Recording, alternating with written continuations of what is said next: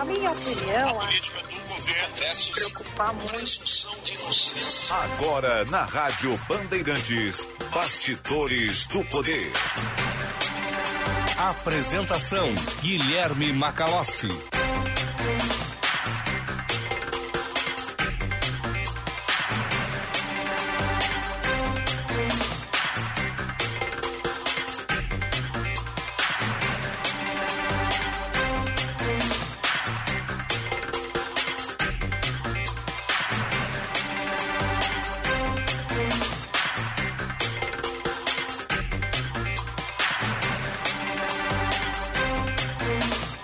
Agora 14 horas e 2 minutos, a temperatura em Porto Alegre neste dia nublado é de 22 e 4 décimos, 22 graus e 4 décimos neste dia 8 de abril de 2022. Você está ouvindo a Rádio Bandeirantes, eu sou Guilherme Macalossi e começa aqui mais uma edição do Bastidores do Poder. Análise, informação e serviço. Fiquem ligados até às 16 horas. Você acompanha o nosso programa pelo sinal FM 94.9. Deixe sintonizado no seu rádio. Também pelo nosso aplicativo Band Rádios. Faça o download. Selecione a Rádio Bandeirantes e a Praça de Porto Alegre e acompanhe toda a nossa programação no seu smartphone, no seu telefone, onde quer que você esteja, na palma da sua mão. E também o canal no YouTube, youtube.com/bandrs se inscreva. Clique no sininho para receber as notificações com as atualizações das nossas lives.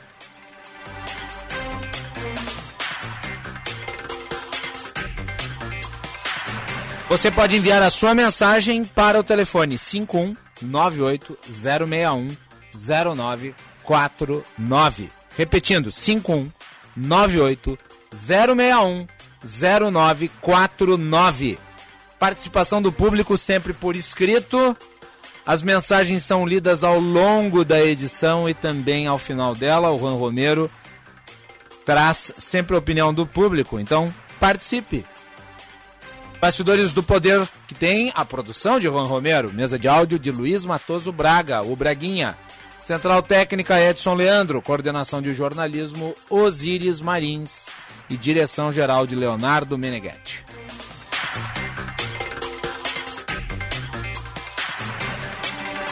Bastidores do Poder tem o patrocínio da Escola Superior dos Oficiais da Brigada Militar e do Corpo de Bombeiros Militar, realizando sonhos, construindo o futuro. E conheça o curso de Direito da ESBM, com conteúdo voltado ao ingresso nas carreiras militares. O curso capacita você a ingressar numa das principais carreiras jurídicas do Estado. Saiba mais em www.esbm.org.br ou então pelo telefone 51981 147 9242. ESBM realizando sonhos, construindo o futuro. Deixa eu aproveitar aqui o comercial me dá o sinal verde, então eu vou aqui agradecer o apoio, a confiança, né, a parceria da Azof BM, da ESPM, que renovaram né, esse nosso projeto conjunto até o final do ano. Então, estaremos aí numa longa caminhada e tenho certeza proveitosa. A ESBM e a, e BM são instituições é, de conhecimento, de prestação de um serviço representativo importante de categorias que são fundamentais para o exercício da cidadania e engrandecem este programa pela confiança. Então, meu abraço aí é, a toda a equipe da ESPM e também da Azof BM, na pessoa do Coronel Marcos Paulo Beck. Querido amigo, um abraço, Coronel Marcos Paulo Beck, e a todo o seu grupo de apoiadores, de colaboradores. E a campanha Parada Solidária continua e com uma boa notícia. Os alimentos já chegaram na mesa de muitas famílias. E com a sua ajuda, muitas outras também podem se beneficiar. Então vamos lançar um desafio para quem já doou. Convide mais três pessoas a doarem. A dica é deixar o alimento não perecível no carro para quando passarem uma das praças de pedágio da EGR. Se cada um de nós influenciar pelo menos mais uma pessoa, teremos o dobro de doações.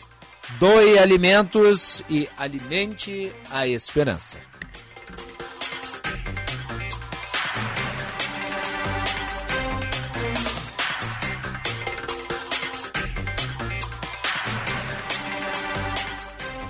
presidente Jair Bolsonaro cumpre a agenda aqui no Rio Grande do Sul. Ele visita cidades no estado, junto com apoiadores, né, pré-candidatos à reeleição para deputado.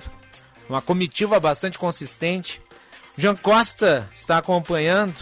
Ele inaugurou obras no estado e voltou a defender o sistema de votação impresso.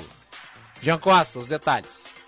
O presidente Jair Bolsonaro cumpriu agenda no Rio Grande do Sul para a inauguração e vistoria de obras em municípios no interior do estado gaúcho. Durante a visita, ele voltou a criticar o sistema eleitoral brasileiro. Não somos obrigados a acreditar em duas ou três pessoas, como se essas fossem os donos da verdade. A verdade está com o seu povo. Durante um pronunciamento no município de Pelotas, na região sul do estado gaúcho, Bolsonaro defendeu as ações de sua gestão durante a pandemia e alegou que o governo não errou em nenhum momento. As consequências da forma errada como, se, como combateram o vírus, que foi obrigando o povo a ficar em casa, nós criamos o Auxílio Brasil. O Bolsa Família, que valia em média 190 reais, passou a valer no mínimo 400 reais. Ele também apontou que não vê nas ruas o cenário apresentado pelas pesquisas eleitorais realizadas no país. Mas dizer a todos vocês que uma coisa que nos deixa a todos felizes é que cada vez mais, pelas nossas andanças pelo Brasil, nós temos umas cores diferentes daquela que se viu no passado. Ficou para trás o vermelho, apareceu o verde e amarelo. Em tom de campanha, o presidente Jair Bolsonaro citou que o governo entregou obras deixadas por outras gestões, mesmo com orçamento limitado. Esse nosso governo é uma grande equipe. Uma equipe mais que preocupada, que se dedica para fazer com que os problemas da nossa nação sejam resolvidos. Temos terminado obras que começaram há mais de 50 anos temos levado água para o Nordeste.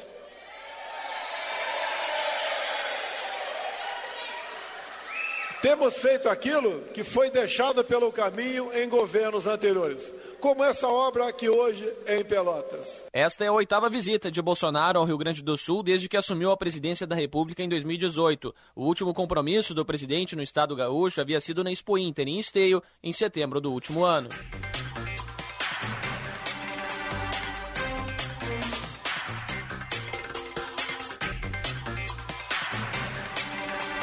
Tá aí, Jean Costa, com os detalhes dessa primeira parte da visita do presidente ao Rio Grande do Sul. É uma agenda de governo, mas também, como vocês podem notar, uma agenda de campanha eleitoral. O discurso do presidente é voltado para ganhar votos. E claro, as ações de governo são pretexto para isso. É por isso que ele voltou a tocar no assunto das urnas eletrônicas. É um tema que costuma ser bem recebido pelos seus militantes, principalmente os mais fanatizados. Também falou sobre a pandemia e daí sobre os recursos oriundos da União. E sim, a União se valeu de recursos né, depois da aprovação do estado de calamidade pública para aumentar o endividamento e poder socorrer os estados e municípios. Isso tudo já configura num discurso eleitoral e notem, prestem muita atenção, principalmente vocês que a, acompanham o programa e são de esquerda. É um discurso eleitoral poderosíssimo. Não subestimem esse discurso. Esse é um discurso que cola. Nós já vamos tratar da esquerda aqui e do seu pré-candidato, que nos últimos dias né, resolveu furar o monopólio das boçalidades e produziu as suas próprias. Vamos dissecar né, a verve do Lula intolerante, que é conhecido e que é mantido é, segregado através de muitas camadas de propaganda. Então, notem o seguinte: Bolsonaro tem uma agenda de governo,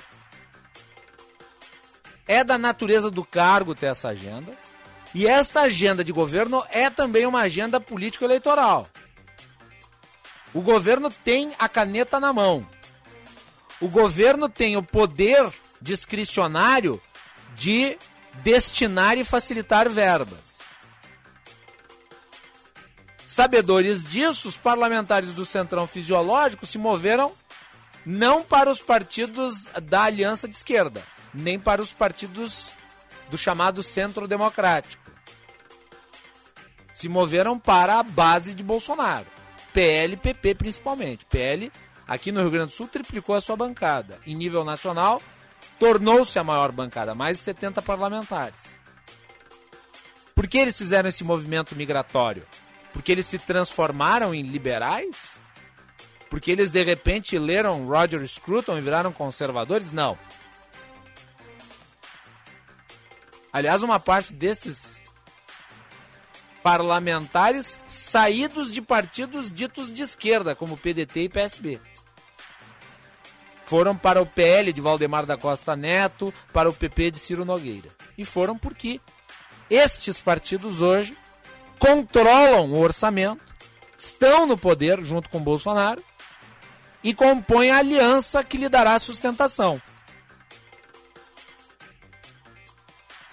Ao mesmo tempo em que Bolsonaro tem esta agenda e ele vai se transformando no candidato que representa a antítese de Lula, vai se condensando nele a expectativa de vitória pelo campo oposto ao do PT, vitimando inclusive a chamada terceira via. Foi por isso que questionei ontem a senadora Simone Tebet se a desidratação da terceira via ela não se dá também em virtude de um voto útil de rejeição, que me parece ser a lógica pela qual esta disputa vai se dar. Tanto é que na saída de Moro é, da disputa, metade do seu apoio serviu para incorporar ao crescimento de Bolsonaro, que já vinha em melhoria desde algum tempo nos indicadores das pesquisas eleitorais. Então nós temos aí um conjunto de fatores somados aos barbarismos de Lula,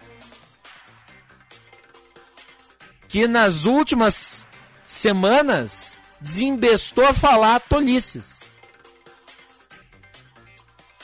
A exercitar né, aquela sua retórica agressiva, aquela sua, aquela sua retórica virulenta, que espanta o eleitor de classe média e que tem alta rejeição ao petismo.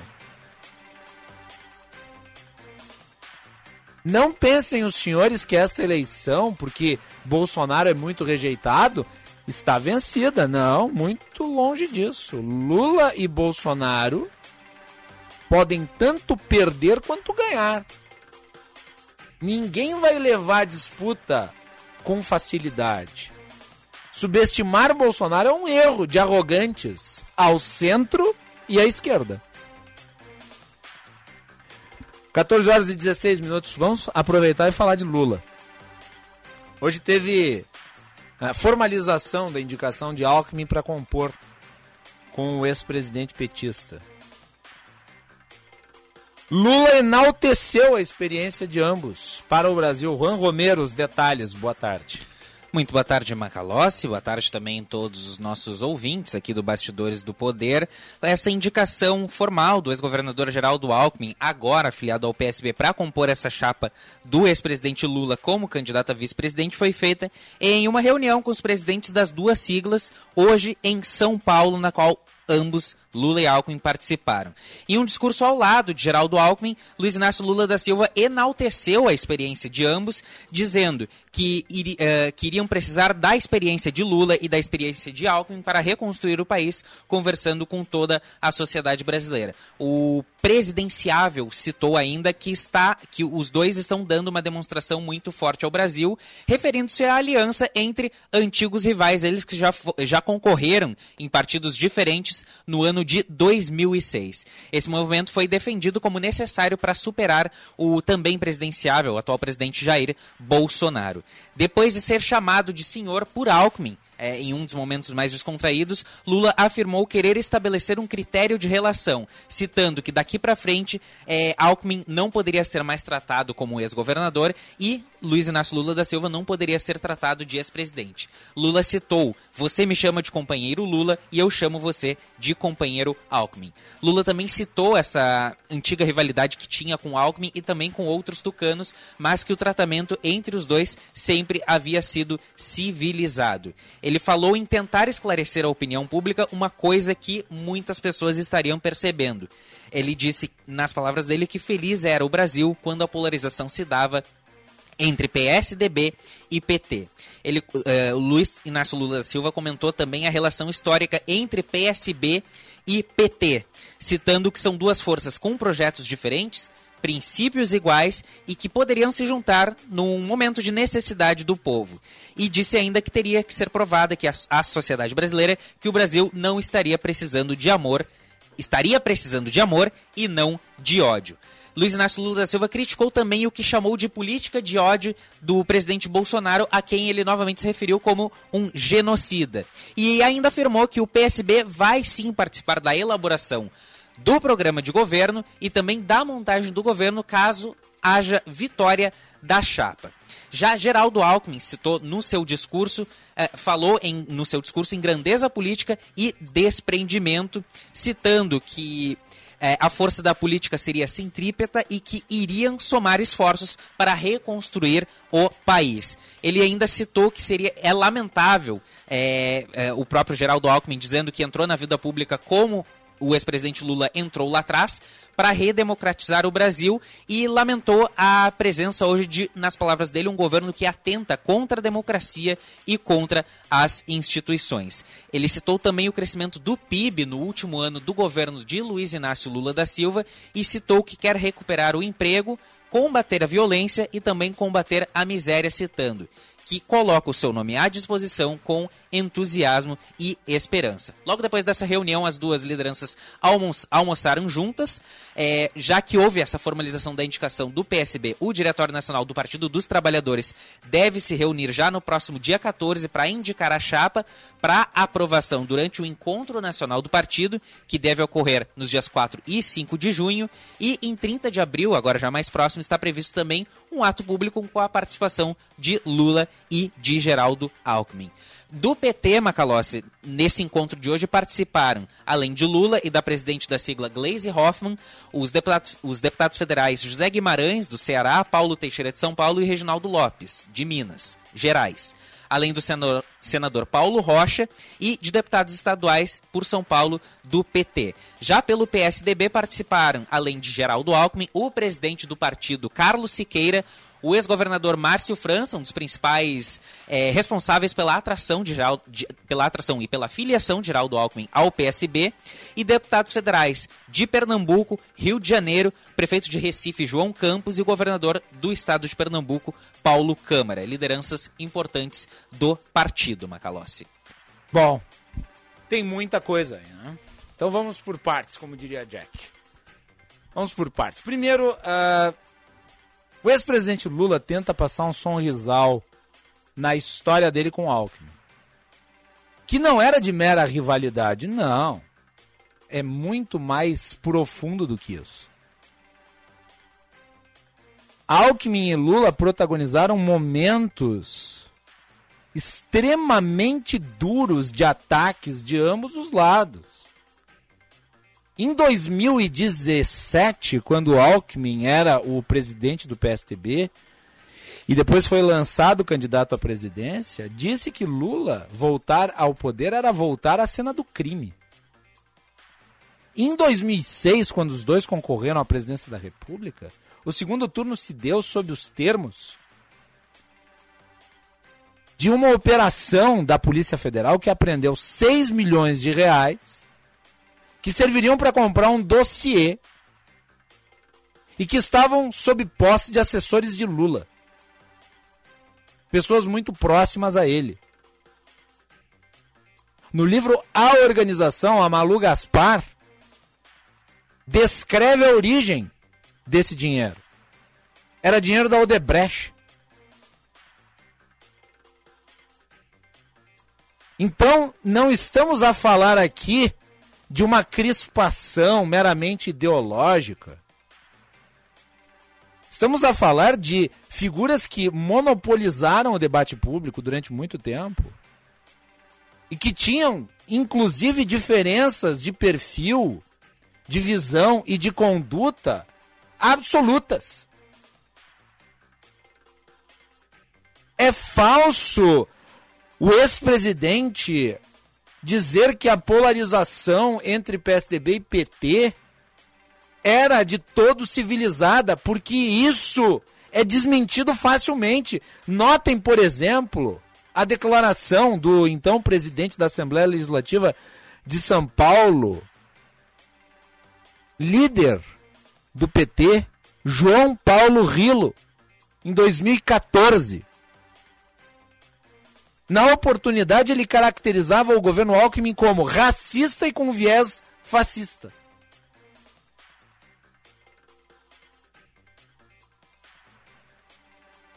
Não, não era nada civilizado. A menos que vocês que acompanham o programa considerem civilizado comprar um dossiê fajuto para destruir a reputação de adversários políticos. A menos que vocês considerem a menos que vocês considerem civilizado José Dirceu em cima de um palanque dizendo que os opositores deveriam apanhar nas ruas e nas urnas. E um dia depois, o então governador de São Paulo, Mário Covas, com câncer ser agredido a cadeiradas. Isso é ser civilizado? Sabe o que, que parece? Parece que o lulopetismo pegou as decisões do STF em relação ao Sérgio Moro e com isso, a partir delas, tratam de aplicar um revisionismo histórico, se emoldurando como aqueles que representariam uma parte da nossa democracia, uma parte da nossa institucionalidade e que são atores redimidos por conta das improcedências cometidas pela Operação Lava Jato. Mas nada poderia ser mais falso, falacioso do que isso. Ao jornalismo cabe recuperar a história, repor a memória, porque senão o que aconteceu no passado vai ser apagado. E uma operação política como essa se presta a isso. E agora nós vamos à declaração do ex-presidente em relação à classe média ao aborto que foi feita, né, num evento da Fundação Perseu Abramo. Nós temos o áudio? Temos. Então vamos rodar. Né? Lula diz que a elite brasileira é escravista, que a classe média ostenta. Vamos ver. Ah, a sociedade evoluiu muito, os costumes evoluíram muito e nós precisamos ter coragem de fazer esse debate. Sabe, as pessoas, ah, não, mas é preciso tomar cuidado porque essa pauta pode ser identitária. Não. Não importa o que seja a pauta, o que importa é que não está normal ser do jeito que a gente está vivendo. Aí a gente entra na questão do preconceito racial. É importante você sair daqui, que aquilo que você viu no museu é um retrato do que pensa a elite brasileira.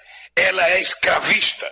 Eles podem ser avançados num debate em Nova York, pode ser avançado visitando, sabe, Paris, pode ser, sabe? Mas aqui no Brasil a mentalidade dela é escravista e nós temos que ter coragem de dizer isso. Eu até que não conhecia muito, sabe, mas quando eu fiquei preso, eu li muito sobre a escravidão. E é muito pior do que aquilo que eu achava que já era ruim. É uma coisa muito pior e o que é mais grave é que ainda hoje é assim. Você não tem um negro no Pelourinho sofrendo, mas você tem ele dormindo na sarjeta na rua, sendo chamado de vagabundo, dizendo que ele não quis estudar, dizendo que ele não se preparou, dizendo que ele é drogado. Porque aqui no Brasil, quando se aboliu a escravidão, que o negro ficou livre, ele passou a ser chamado de vagabundo. Porque não tinha escola, porque não tinha emprego, porque, sabe, ele ia para onde? Para rua. Então, nós ainda temos muito, mas muito, muito, muito para avançar.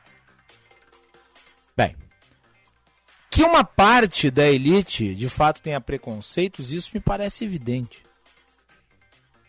Agora, a generalização, ela sempre é uma tolice. Primeiro lugar, alguns dias antes dessa declaração, Lula tirou uma foto em que a sua mão aparecia acenando para a multidão e ele usava um relógio. Era um relógio da marca Piaget. Valor do relógio, 80 mil reais.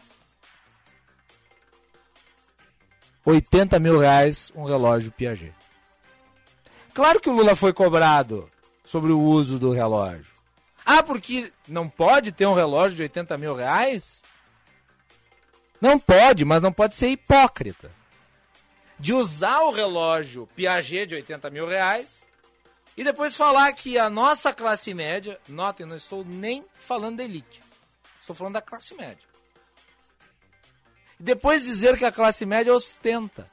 Ostenta o quê? A classe média está amassada. Vamos comparar a renda da nossa classe média com outras classes médias do mundo. Isso é de uma ignorância absoluta, típica de quem gosta de generalizar. Aí, para se justificar, o Lula disse que ele não comprou o relógio, que ele ganhou de presente. Ganhou de presente de quem? Será que foi de alguém dessa elite que ele considera escravista? Aliás, eu nem preciso dizer que Lula foi o presidente que, à época dessa polarização dita civilizada com o PSDB, riu quando Marilena Chauí, uma sedizente filósofa das esquerdas, é, deu a sua aula magna de impostura e disse que odiava a classe média. Que a classe média era um atraso intelectual, civilizacional. Ele estava ao fundo rindo ao lado de Emir Sader. Ora, o discurso de ódio à classe média não é parideiro do clima de ódio existente hoje no Brasil, do qual, aliás, o bolsonarismo surgiu e se alimenta. Quando Lula é cobrado para fazer autocrítica em relação ao passado, é sobre isso que nós estamos falando. Porque parece que ele tomou uma distância tal dos acontecimentos históricos recentes do Brasil que dá essa impressão de que ele é apenas vítima. De que ele é apenas um perseguido. E não um dos criadores do contexto existente hoje. Talvez um dos principais criadores do contexto existente hoje. Eu nem preciso dizer que, inclusive do ponto de vista estratégico, essas declarações de Lula para convertidos, porque ele também tem os seus minions. São de uma burrice monumental. Todo o esforço do Lula e essa aliança com o Alckmin tem esse sentido, foi de se mostrar novamente paz e amor, civilizado, uh, aderente a um clima de harmonia, buscando os eleitores de centro. Vocês acham que o Alckmin estaria na chapa se não fosse esse o objetivo do Lula? É claro que não.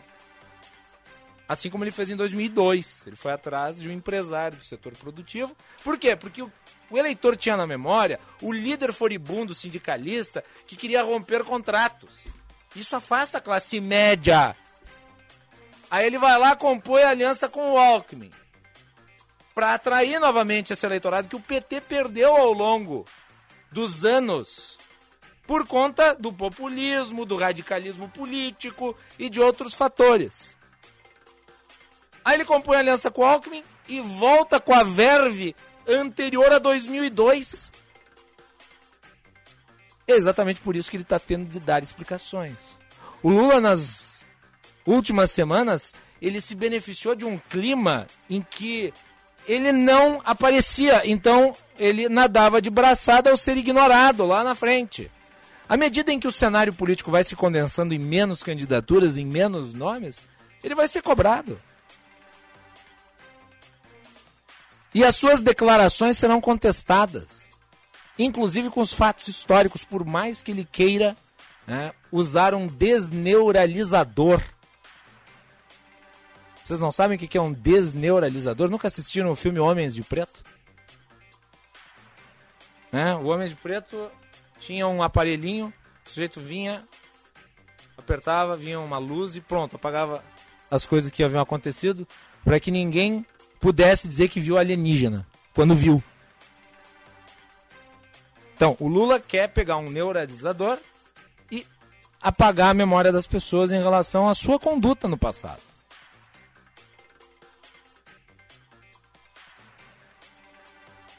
O ex-presidente, do alto da sua arrogância, junto com os seus apoiadores, que o alimentam com rapapés, o conduzem para um caminho perigoso. Que observem as pesquisas e considerem o discurso de quem lhes faz oposição. Nada está vencido, Lula. Apesar de muitos acharem que sim essa eleição tende a ser uma eleição muito apertada, até pela natureza em que ela se dá. O senhor comete aí erros clamorosos. Na primeira vez em que abre a boca realmente repercutindo. 14 horas e 35 minutos. Vamos para o intervalo.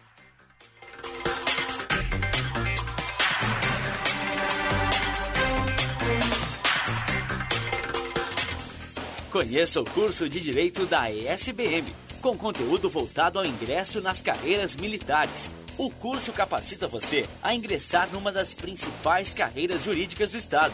Saiba mais em www.esbm.org.br ou pelo telefone 51 981 47 92 42. ESBM, realizando sonhos, construindo o futuro.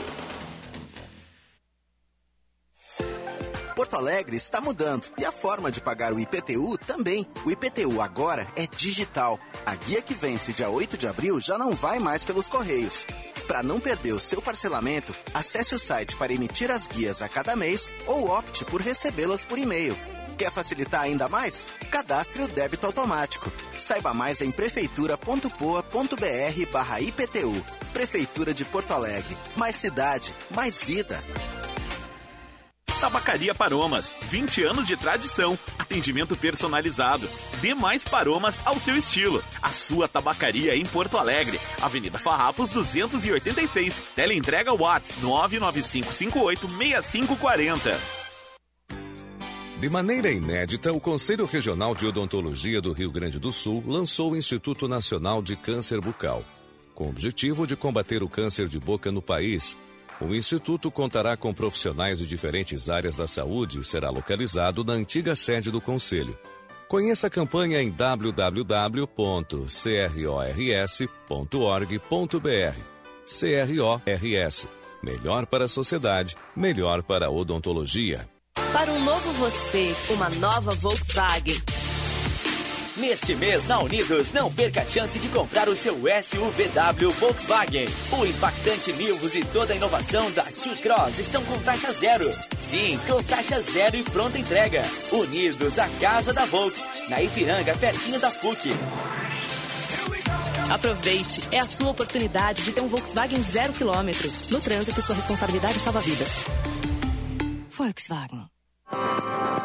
Momento Cinep RS. O Sindicato do Ensino Privado do Rio Grande do Sul atua há 73 anos na representação e qualificação de escolas e instituições de ensino superior. Oferece uma série de eventos e cursos, além de assessorias gratuitas nas áreas jurídica, pedagógica e de gestão. Saiba como se associar ao sindicato. Acesse sinep-rs.org.br. Momento Cinep RS.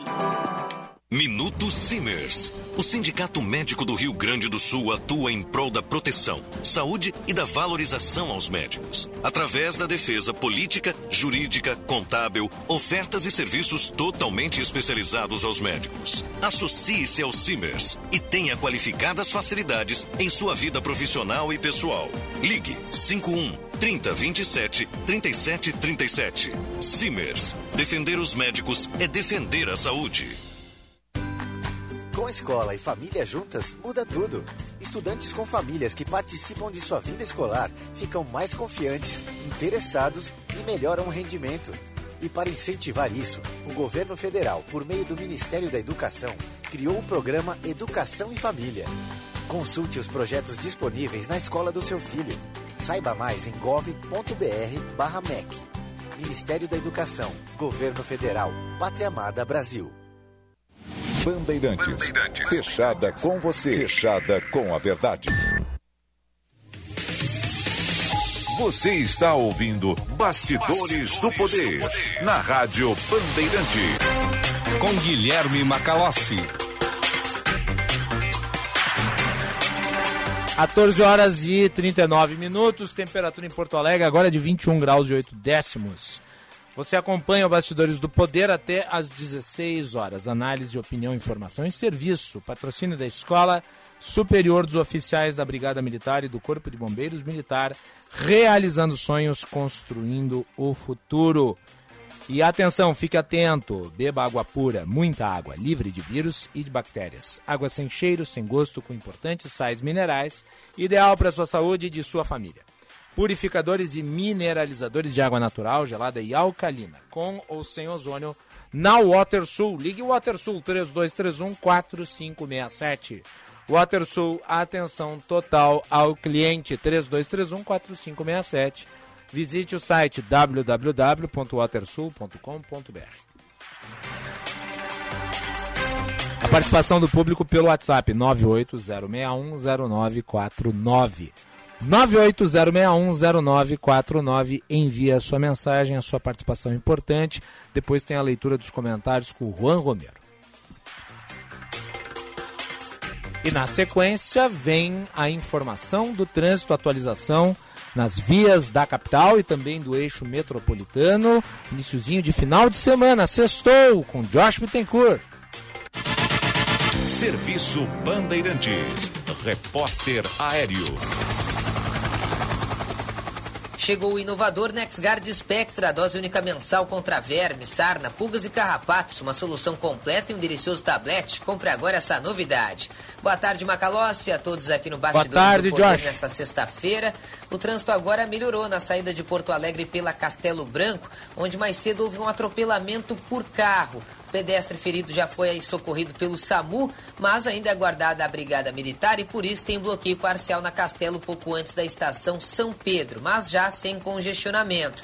Muita lentidão é na região das ilhas, pela BR-290, a partir de Eldorado do Sul, no sentido capital. Lentidão começa já antes da ponte sobre o rio Jacuí, em função de obras e estreitamento de pista, então causando cerca de 8 quilômetros de congestionamento no sentido capital. Demais rodovias da região metropolitana agora fluindo bem. Chegou o inovador NexGuard Spectra, uma solução completa contra vermes, sarna, pulgas e carrapatos e um delicioso tablete. É um e pronto, compre agora. Macalossi.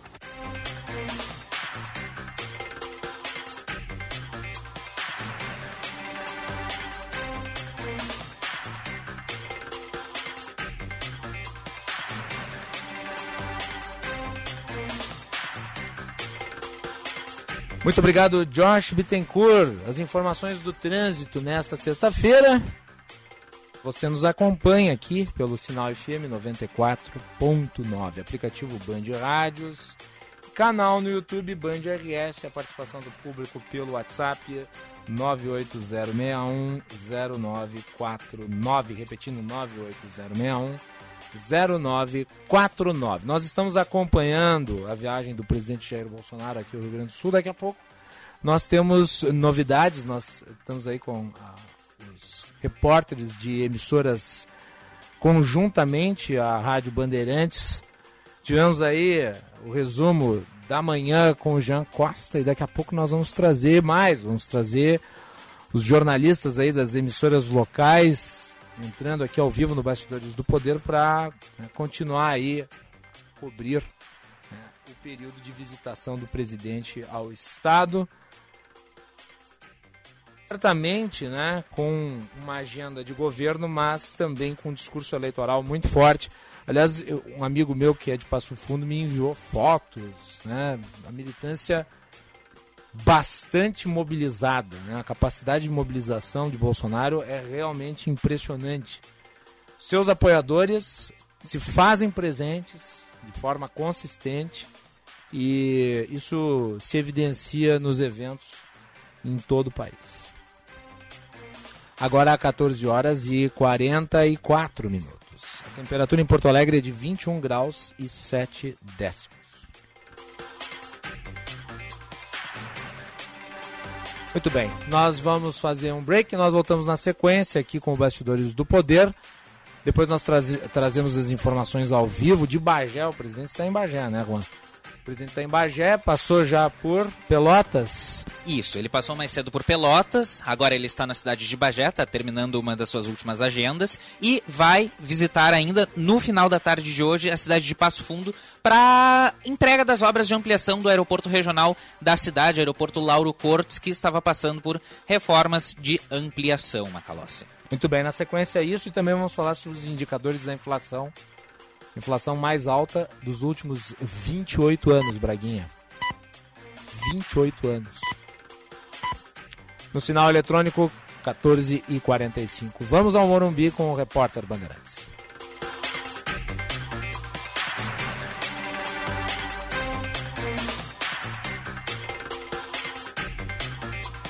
Repórter Bandeirantes é um oferecimento de Grupo Souza Lima. Eficiência em Segurança e Serviços. Repórter Bandeirantes. Agora são 14 horas 45 minutos e nós vamos falar de eleições. Baleia Rossi afirma que o União Brasil deve oficializar na semana que vem o presidente do partido, Luciano Bivar, como pré-candidato à presidência da República. Se a informação do presidente do MDB se confirmar, o ex-juiz Sérgio Moro, recém-filiado à União Brasil, vai ficar mesmo fora da disputa pelo Planalto. Baleia Rossi é um dos representantes da aliança que está sendo costurada para o lançamento de uma candidatura única chamada de Terceira Via. Em entrevista a José Luiz da Atena, na Rádio Bandeirantes, ele disse que João Dória é o nome do PSDB porque venceu as, as prévias e Simone Tebet do MDB. Quem se mostrar mais viável será indicado para concorrer à presidência pelos três partidos e pelo Cidadania, que também integra a aliança. Na próxima quinta-feira, dia 14 de abril, União Brasil deve oficializar o nome do Luciano Bivar como possível pré-candidato à presidência da República. O PSDB apresenta o nome do ex-governador João Dória, que ganhou as prévias E o MDB apresenta o nome uh, da Simone Tebet, representando o nosso movimento democrático brasileiro. O lançamento do candidato único à presidência da República pelo PSDB, MDB, União Brasil e Cidadania está previsto para 18 de maio. De acordo com Baleia Rossi, os critérios para a escolha ainda serão definidos pelos quatro partidos.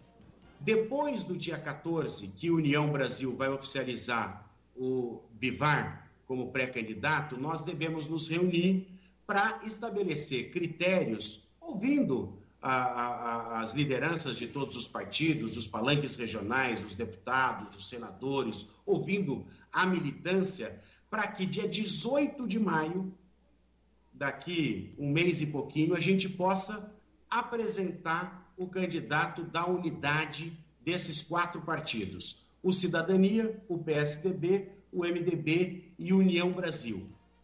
Agora, 14 horas 47 minutos, e este foi o repórter Bandeirantes.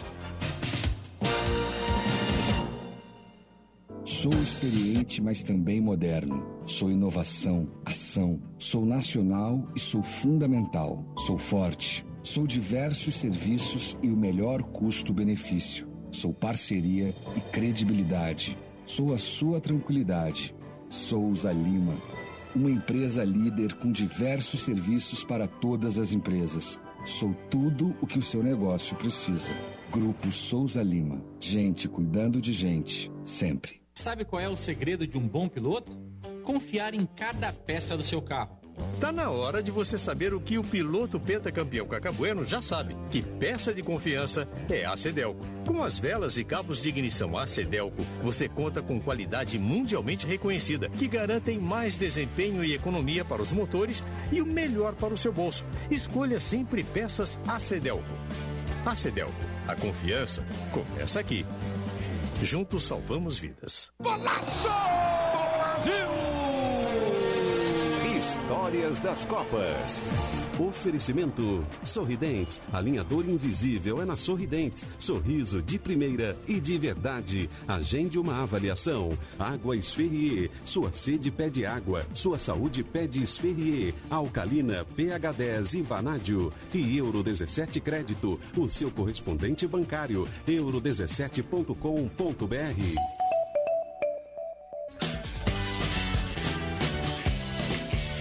expressão todo dia é um 7 a 1 diferente já se tornou parte do cotidiano do brasileiro. O primeiro e inesquecível aconteceu no dia 8 de julho de 2014, na semifinal em pleno Mineirão. Dia em que foram os alemães que se sentiram em casa no Brasil. Seja o Miller, o Klose, o Kedira ou o Cross e Schurli, que marcaram duas vezes cada. Por fim, o único gol na história das Copas vaiado pela própria torcida. E vem o time do Brasil com o Oscar, dominou, fintou, limpou, bateu, é gol! É gol de Oscar. 7 a 1. Bandeirantes, a rádio de todas as Copas. A emoção, mais uma vez, vai contagiar. Vamos rumo à Copa do Mundo da FIFA Qatar 2022.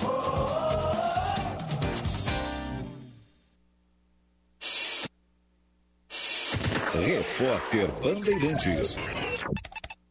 Agende-se. Evento presencial, dia 13 de abril, das 12 horas às 14 horas. O Tá na Mesa será com o prefeito de Rio Grande, Fábio Branco, diretor superintendente dos Portos RS, Fernando Estima, diretor-presidente do Tecom Rio Grande, Paulo Berdinetti, presidente da CCGL e, dos e do Complexo Portuário Termasa Tergrasa, Caio Viana, gerente sênior de produção do Complexo de Rio Grande, da Iara Brasil. Cristiano Barcelos. Tema: O papel dos portos do RS no desenvolvimento do Estado. Informações e transmissão pelas nossas redes sociais. Participe. Realização Federação. É tempo de construirmos um mundo mais igual, solidário e saudável. A pandemia nos mostrou que poucos têm acesso aos melhores recursos, enquanto muitos lutam para sobreviver.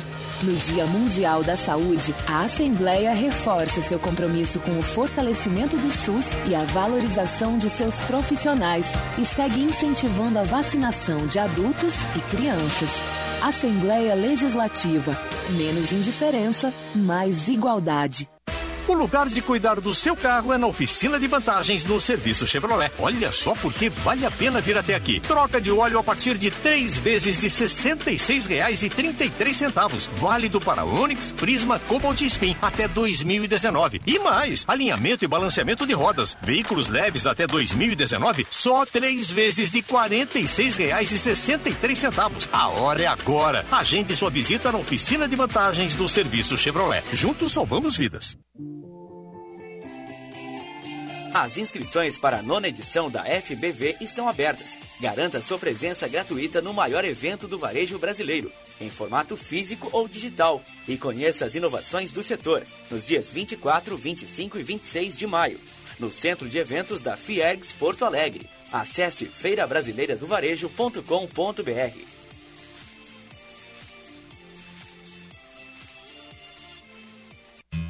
O alimento é uma fonte de nutrientes muito poderosa, capaz de manter a imunidade, a saúde e o bem-estar de todos. É por isso que produtores rurais de todos os cantos do estado continuam acordando cedo para trabalhar, para que a população continue com comida na mesa e com a saúde em dia. Vamos juntos superar os desafios da pandemia. Uma mensagem do Senar e de todos os produtores rurais do Rio Grande do Sul. Vamos juntos! Proteja sua família contra a H3N2 e demais variantes do vírus influenza. Passe na Panvel e aproveite um preço especial na compra de duas ou mais doses da vacina da gripe. Contamos com ambientes individualizados e equipe especializada para a aplicação, além de um amplo horário de atendimento. Acesse o site ou app e descubra a Panvel mais próxima com serviço de vacinação para cuidar da saúde de quem você ama. Panvel, bem você, você bem.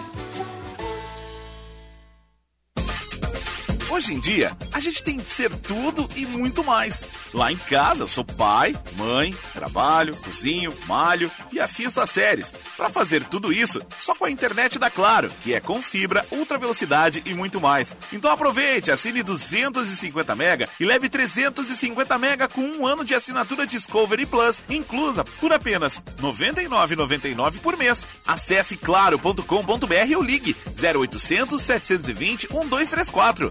Claro, você merece o novo. Consulte condições de aquisição. Atenção para o recado da chefe Salete. Prepare-se para a Semana Santa e antecipe suas encomendas no restaurante Vivenda Portuguesa. Não abriremos na Sexta-feira Santa. As encomendas com retirada até quinta, dia 14, têm desconto especial de Páscoa. Faça sua encomenda pelo fone 3136-5550. O melhor bacalhau da cidade você já sabe. É no Vivenda Portuguesa. Uma casa portuguesa com certeza. 3136-5550.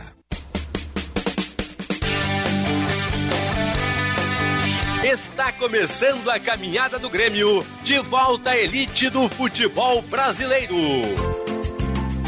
E a primeira batalha acontece neste sábado em Campinas. Lucas Silva vai bater, bateu! Ponte Preta e Grêmio, com narração de Marcos Couto. A bola vai rolar às quatro e meia da tarde. E o futebol da Bandeirantes começa às duas e meia, com Diogo Rossi e o jogo aberto.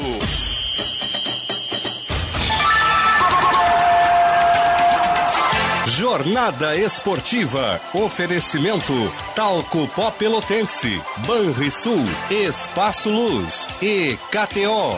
Bandeirantes. Fechada com você. Fechada com a verdade. Você está ouvindo Bastidores, do, poder, na Rádio Bandeirante.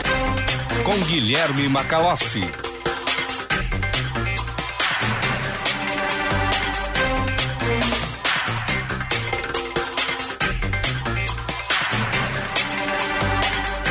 Quatorze horas e 56 minutos. Vamos conversar agora com o jornalista Guilherme Deble, que é do Diário de Bagé e acompanha a visita do presidente Jair Bolsonaro à cidade.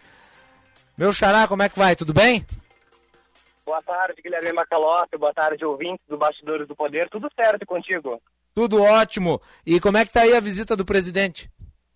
Olha, a visita movimentada aqui na Rainha da Fronteira, viu? Ele chegou hoje por volta de meio-dia e 17, né? Na, no aeroporto comandante Gustavo Kramer, né? Recheado de pessoas, apoiadores do presidente Jair Bolsonaro. E aí, logo que ele desembarcou, então ele atendeu o pessoal que estava ali e posteriormente veio, né, para sua conclusão, a sua agenda, que era visitar a obra da radioterapia daqui de Bagé. Então, ele logo que chegou, falou com os apoiadores e já se direcionou inteiramente ali para a obra da radioterapia. Essa obra teve começo em 2020, né, e posteriormente, então, está sendo a sua entrega dois anos depois. Os apoiadores de Bolsonaro fizeram, né, toda uma carreata por volta, a comitiva dele também, a gente acompanhou todo o andar da carruagem desde o começo até agora.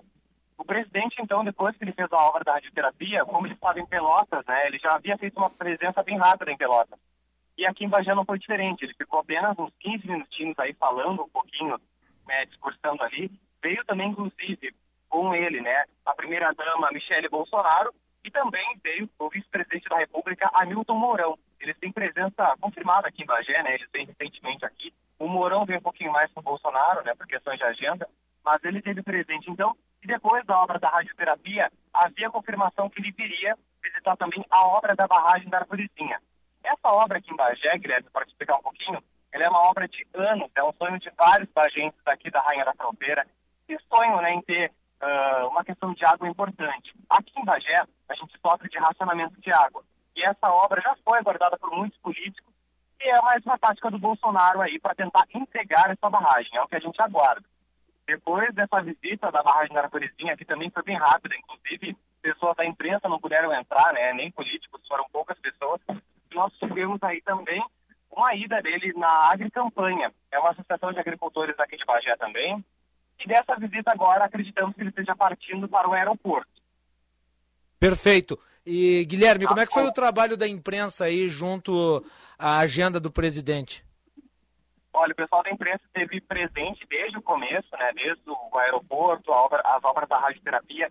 Nós não conseguimos entrar dentro da radioterapia no momento do discurso, né, mas posteriormente, fazendo toda a cobertura né, de ida do presidente, gente algumas pessoas já se credenciaram né, e conseguiram entrar e falar um pouquinho. Nessa fala do presidente Jair Bolsonaro, ele claramente explicou a entrega do projeto né, da radioterapia, falou também sobre o futuro das eleições para este ano, passou a palavra inclusive para Michele Bolsonaro, ele inclusive salientou que ela não é muito de sair para comício junto com ele não, mas que Bagé ele e falou né, sobre essas realizações da barragem. Inclusive, o pessoal daqui de Bagé, vamos falar um pouquinho de oposição, né? Aqui nós tivemos manifestação mais cedo para o presidente Jair Bolsonaro. Pessoas da oposição, do Partido dos Trabalhadores, na entrada da cidade e na rótula da Santa Tecla, um lugar movimentado aqui de Bagé, colocaram faixas né, contra o presidente Jair Bolsonaro. Então, a gente viu aí uma movimentação também da oposição com ele, mas foi uma manifestação mais silenciosa, né? Pessoas de Caçapava do Sul, dos arredores daqui do Rio Grande do Sul, estiveram presentes também para apoiar Bolsonaro. A gente conversou com eles, né? Nós conversamos também com um cara muito bacana que traz camisetas e bandeiras do Bolsonaro pelo Brasil inteiro. Então, realmente, é, foi uma movimentação bem grande aqui em Bagé, mas agora ele já está de partida porque tem passo fundo ainda na agenda. Uhum, perfeito. É, com relação ao comportamento dos apoiadores do presidente. Olha, a gente viu bastante movimentação para a campanha deste ano, né, campanha eleitoral Bolsonaro 2022, vimos bastante pessoas. As bandeiras do Brasil, tradicionalmente, parece que aliançam-se às imagens né, de Bolsonaro com bandeiras do Brasil. A gente viu manifestação. O Bagé é uma cidade da campanha, da região da campanha. A gente via muitas pessoas, agricultores, né, produtores agrícolas, que é mais ou menos essa linha que Bolsonaro tem, né, como povo forte. Também a gente viu muitos religiosos, né, no apoio de Bolsonaro. Mas assim, foi tudo pacífico, não houve discussão, não houve brigas. É, essa é uma cidade bem dividida, inclusive. A oposição esteve dividida e os apoiadores de Bolsonaro também fizeram as manifestações. Mas posso te falar que a organização tem sido bem organizada. Não houve muitos confrontos e conflitos. Muito bem, Guilherme Deble, direto de Bagé, falando sobre a visita de Jair Bolsonaro. Guilherme, destaque final aí então. O presidente já foi embora.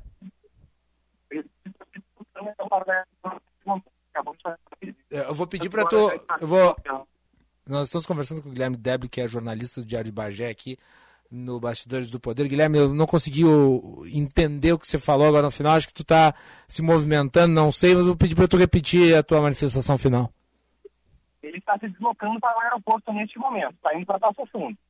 Muito bem, então nesse momento o presidente se direcionando aí para Passo Fundo. Muito obrigado, Guilherme Deble, parabéns pelo trabalho. Os nossos microfones estão à disposição. Qualquer novidade, contate aqui, colocamos no ar.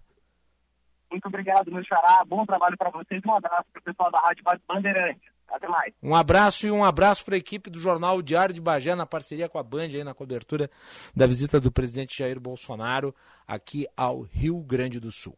Agora, 15 horas e 2 minutos. A participação do público ouvinte pelo WhatsApp 98061 0949. 98061 0949. Bastidores do Poder com patrocínio da Escola Superior dos Oficiais da Brigada Militar e do Corpo de Bombeiros Militar, realizando sonhos, construindo o futuro.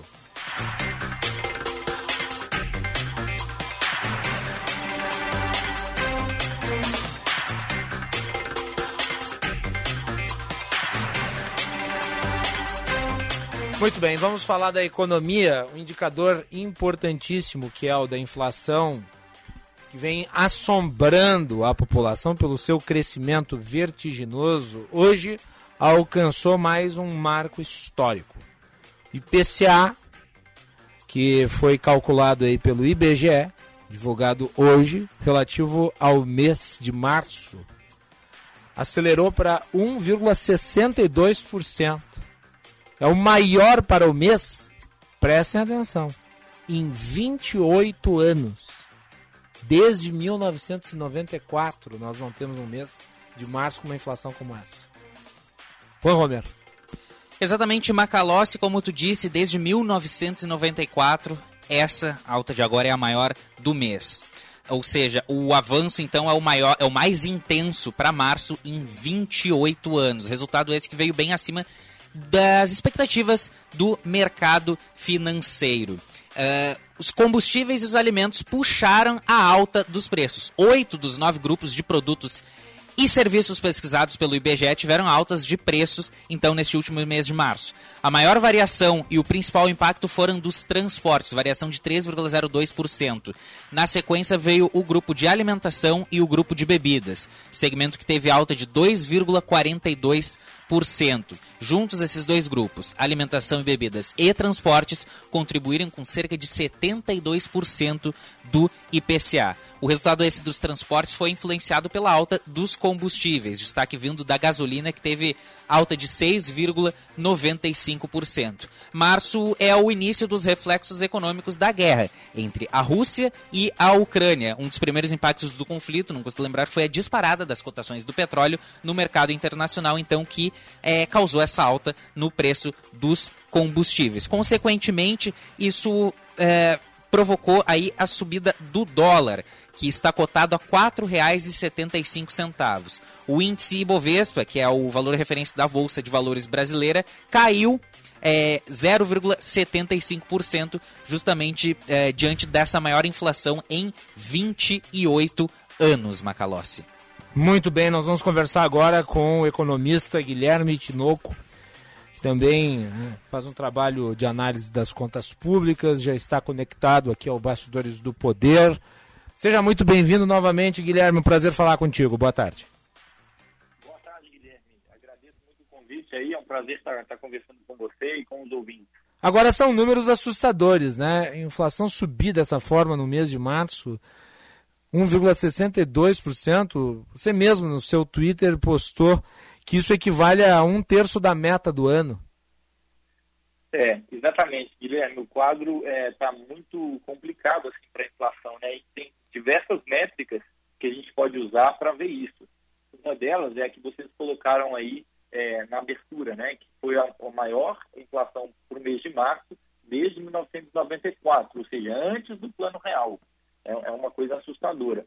Mas outras métricas, métricas também ajudam a gente a ver como que a coisa está descontrolada.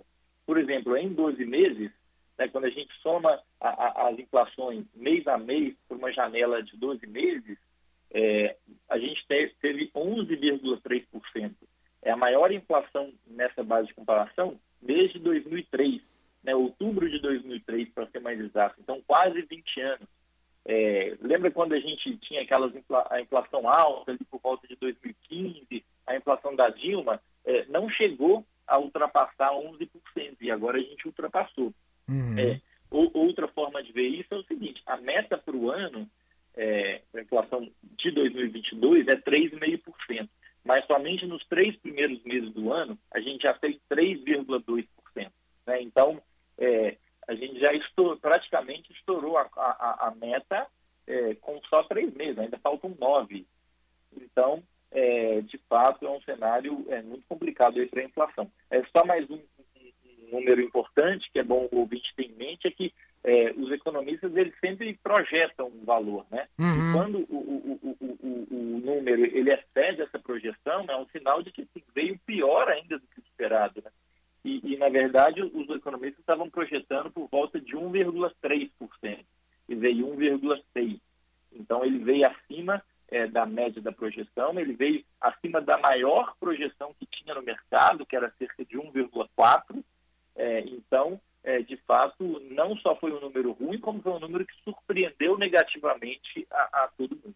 É, Deixa eu aproveitar aqui e mobilizar a nossa audiência, porque nós sabemos que o IPCA ele mede uma cesta de produtos, mas as pessoas percebem a inflação de forma diferente, até porque cada indivíduo consome determinados tipos de produtos que outros indivíduos não consomem. Então, ah, eu vou perguntar aqui para o público eh, que item de consumo, à exceção da gasolina, que nós sabemos, né, está alto realmente, tem eh, efeito cascata em toda a cadeia produtiva, mas que produto que você consome que você sentiu uma subida eh, de preços nesses últimos meses? né? Mande a sua mensagem para o nosso WhatsApp 98061 0949. 98061 0949. É importante saber que produto que você está consumindo hoje que está muito mais caro do que o produto que você consumia ontem.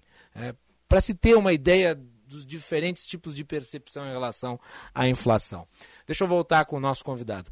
Eh, Guilherme Tinoco, com relação às ações que o governo tem tomado, né, nós temos visto aí a elevação da taxa de juros numa tentativa de frear a expansão da inflação. Mas nós continuamos com alta na inflação. Eu lhe pergunto, é porque esta inflação não é necessariamente de demanda?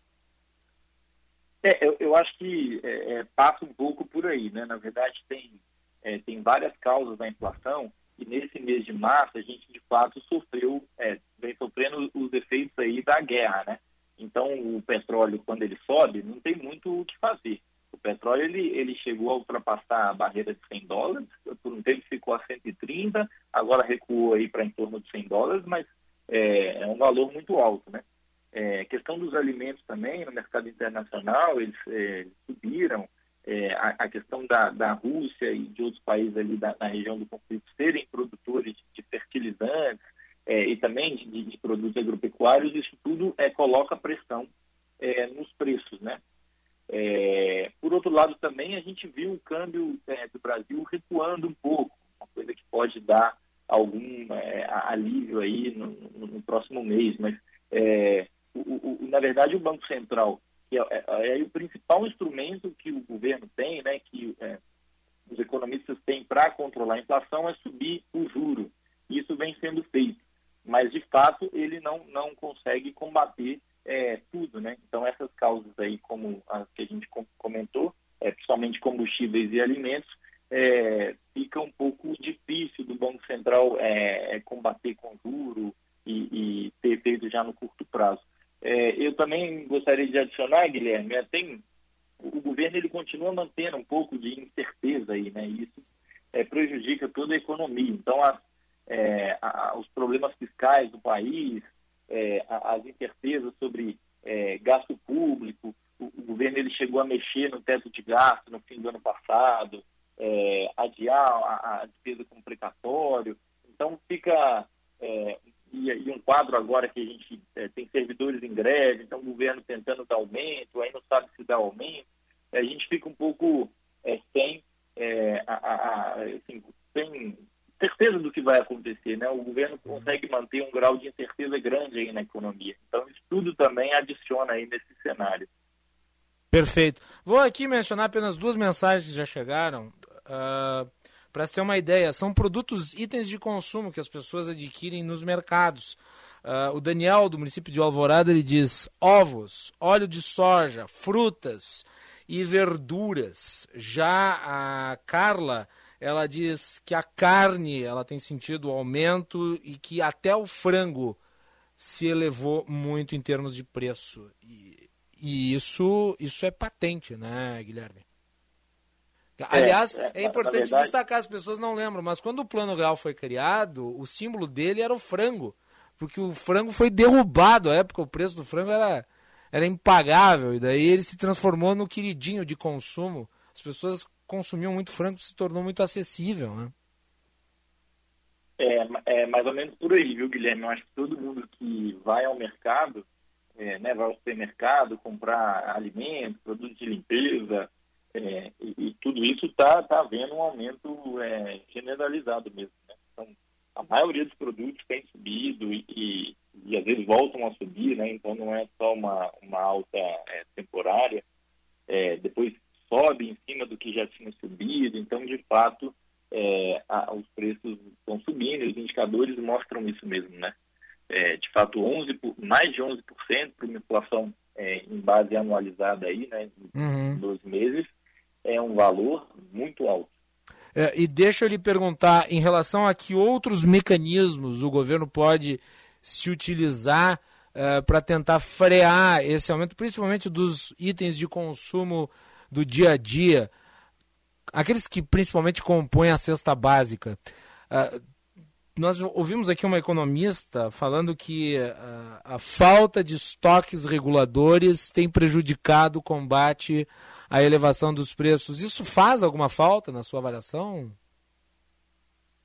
É, na verdade, Guilherme, eu, eu não sei se eu iria por esse caminho, sabe, de, de, de estabelecer estoques. Eu acho que é, talvez você, criaria um problema também, né, do governo interferindo é, demais, assim, na, na é, nos preços, né? De repente, para você formar esse estoque, você teria que conviver com um preço um pouco mais alto em determinados momentos, né? É, mas, assim, é, eu, eu acho que, assim, pensando em termos macroeconômicos, é, o governo ele tinha que é, é, to, né, adotar uma política econômica mais clara, sobretudo no, no fiscal. a gente não, não, não pode conviver com a, o tanto de incerteza, né? uhum. é, como eu já mencionei. Eu acho que é, com base nisso até o câmbio, o dólar, né, ele ficou alto muito tempo na, na, nos últimos anos, parte refletindo isso. E agora deu uma valorizada, mas não porque é, o, o, o, governo ele acertou e, e, tudo mais. É, é, mais por conta da, do aumento forte de juros aí do Banco Central, né, então contribui um pouco para a valorização do câmbio.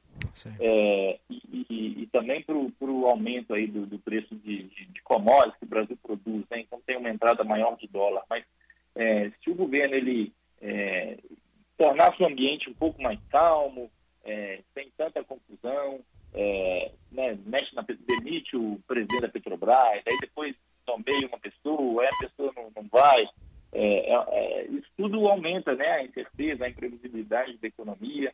Eu acho que a gente poderia estar com um dólar ainda menor e aí isso ajudaria a segurar os preços. Então, Mas nós tivemos eu... essa queda no valor. Deixa eu lhe perguntar, porque é uma percepção das pessoas em geral.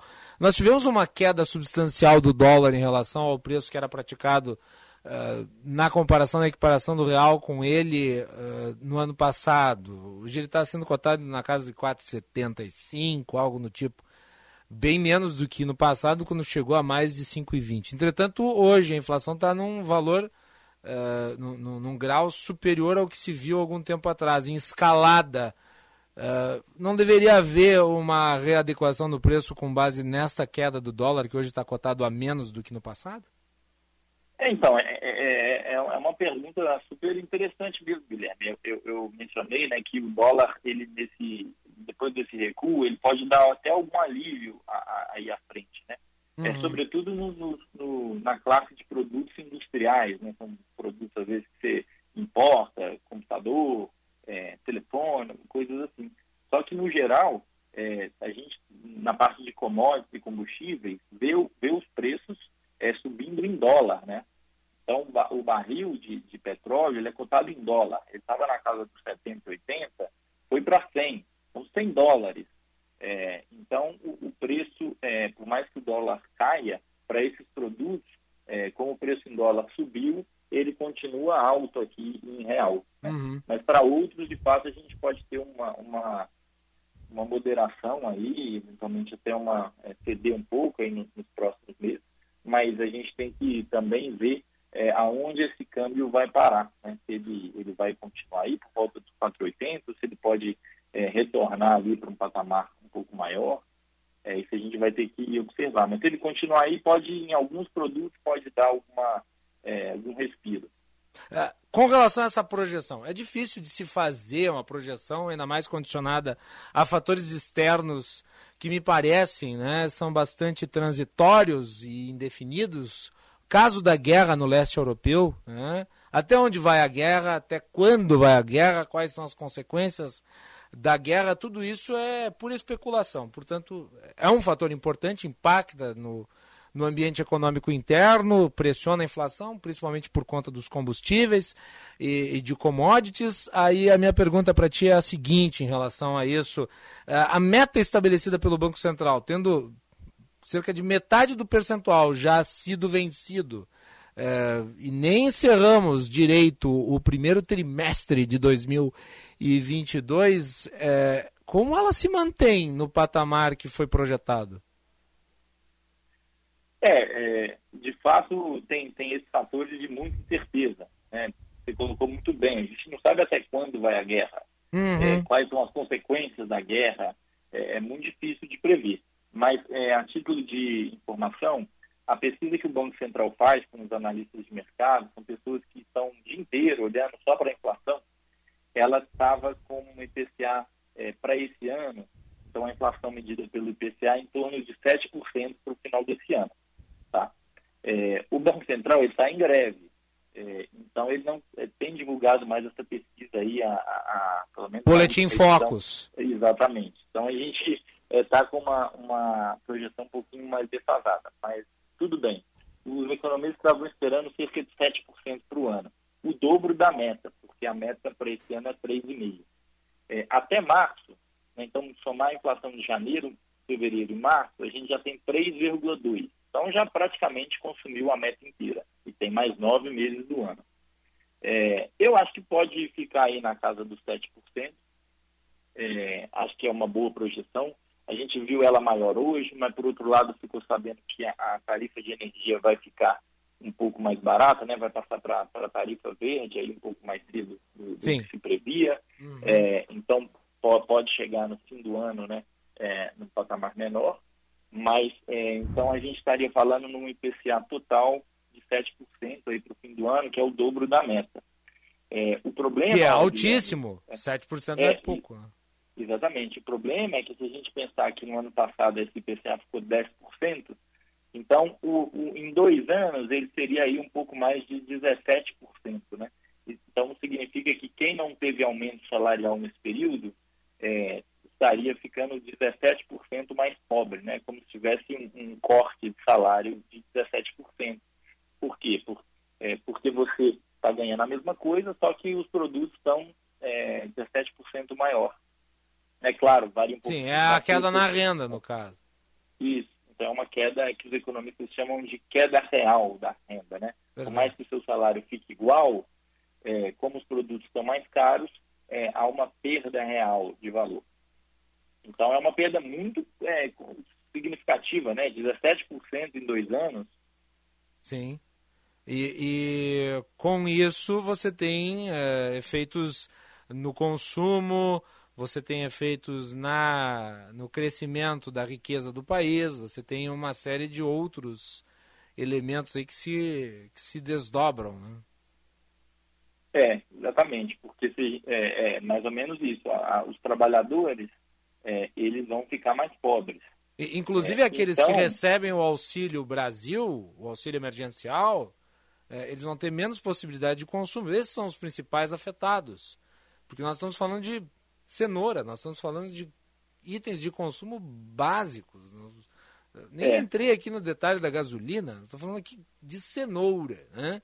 É, A pessoa que ganha lá o valor relativo ao auxílio emergencial tem à disposição 300, 400, 500 reais para viver no ano, e nós sabemos que milhões de brasileiros vivem nessas condições. Teve aí uma perda que talvez proporcionalmente seja ainda muito maior. Né? É, fa- faz todo sentido, tá, Guilherme? Tem algumas instituições, entre elas o IPEA, que eles divulgam uma inflação é, por classe social, né? Porque o IPCA, na verdade, ele é uma cesta de consumo é, para uma família de, se não me engano, até... é, Bom, agora eu não lembro certinho a métrica, né? Mas é para uma família é, representativa. É, só que tem gente que ganha menos, tem gente que ganha mais. Só que as pessoas que ganham menos, elas gastam proporcionalmente mais com alimentação. É, porque, enfim, todo mundo tem que comer, né? E, e a pessoa que tem o, o, o, o salário mais curto, ele vai proporcionalmente gastar mais em Uhum. alimentação. Então, é, o que essas instituições mostram é que nos últimos tempos a inflação para as classes é, mais baixas, ela está mais alta do que para a média, né? O IPCA é uma média. Quanto É. mais pobre no Brasil, mais se sente o efeito da inflação. Exatamente, porque é, proporcionalmente as pessoas gastam mais, é, uma parcela maior do seu salário para se manter, né? Com as despesas básicas ali, de, de alimentação, higiene pessoal, esse tipo de coisa. É, é por isso É. que nós temos tido aí ah, os números crescentes do valor da cesta básica. Aqui no Rio Grande do Sul, a cesta básica está custando 700 reais. Ou seja, é superior ao valor recebido de um beneficiário do auxílio emergencial. É, exatamente. Infelizmente a situação é essa, Guilherme, é, é- é triste, né? Porque é, depois de tudo que todo mundo passou ne- nesses últimos tempos aí, pandemia e tudo mais, e agora ter, é, é, ter a renda sendo corroída cada vez é, mais, né? Uhum. A pessoa não pode ir no mercado que encontra tudo caro, então às vezes tem que levar produtos de segunda, né? Vezes tem que trocar, ah, antes eu consumia a carne tal, agora vou ter que consumir uma carne um pouco mais barata. É, então isso tudo é muito ruim, né? O senhor tem um pensamento pessimista em relação a, a o impacto das eleições nesses indicadores, porque nós sabemos que a eleição ela sempre traz consequências para a economia. O senhor acredita que pode ser uma consequência negativa e a, a- a- com, com eventual depreciação de indicadores importantes? Guilherme, é, ano eleitoral é sempre muito complicado, é, porque é, de repente é, tem essa interferência, o dólar é, sobe e, e aí afeta, é, principalmente via dólar, né? Afeta os preços. Uhum. Mas, assim, até agora eu vejo que, que o cenário eleitoral ele está mais ou menos. É, a- a- todas as pesquisas mostram um cenário mais ou menos é, parecido, né? É, a disputa muito polarizada entre dois candidatos. é, e, e- e, aparentemente o mercado não, é, não tem reagido mal, pelo menos. Né? Claro que tem outras coisas acontecendo ao mesmo tempo, a gente né, nunca consegue atribuir uma coisa só, mas a gente vê o câmbio é, melhorando no, no- no curtíssimo prazo. Então, é, a princípio, é, parece que, que não, mas é claro que quanto mais os candidatos aí se mostrarem, é, mostrarem um, um- um programa econômico mais responsável e tudo mais, tudo isso ajuda, né? Sim. É, a, a diminuir esse esse estresse aí de ano eleitoral. É, o que não pode é, é quando é, algum, algum candidato promete gastar doidado, promete é, interferir demais nos mercados. Aí, quando esse candidato aumenta a proba- probabilidade dele ganhar, os investidores re- é, decidem retirar dinheiro do país. né? Mas aparentemente não é o que está acontecendo. Assim. É, vamos ver, a, a disputa também, no fundo, está tá só começando, né?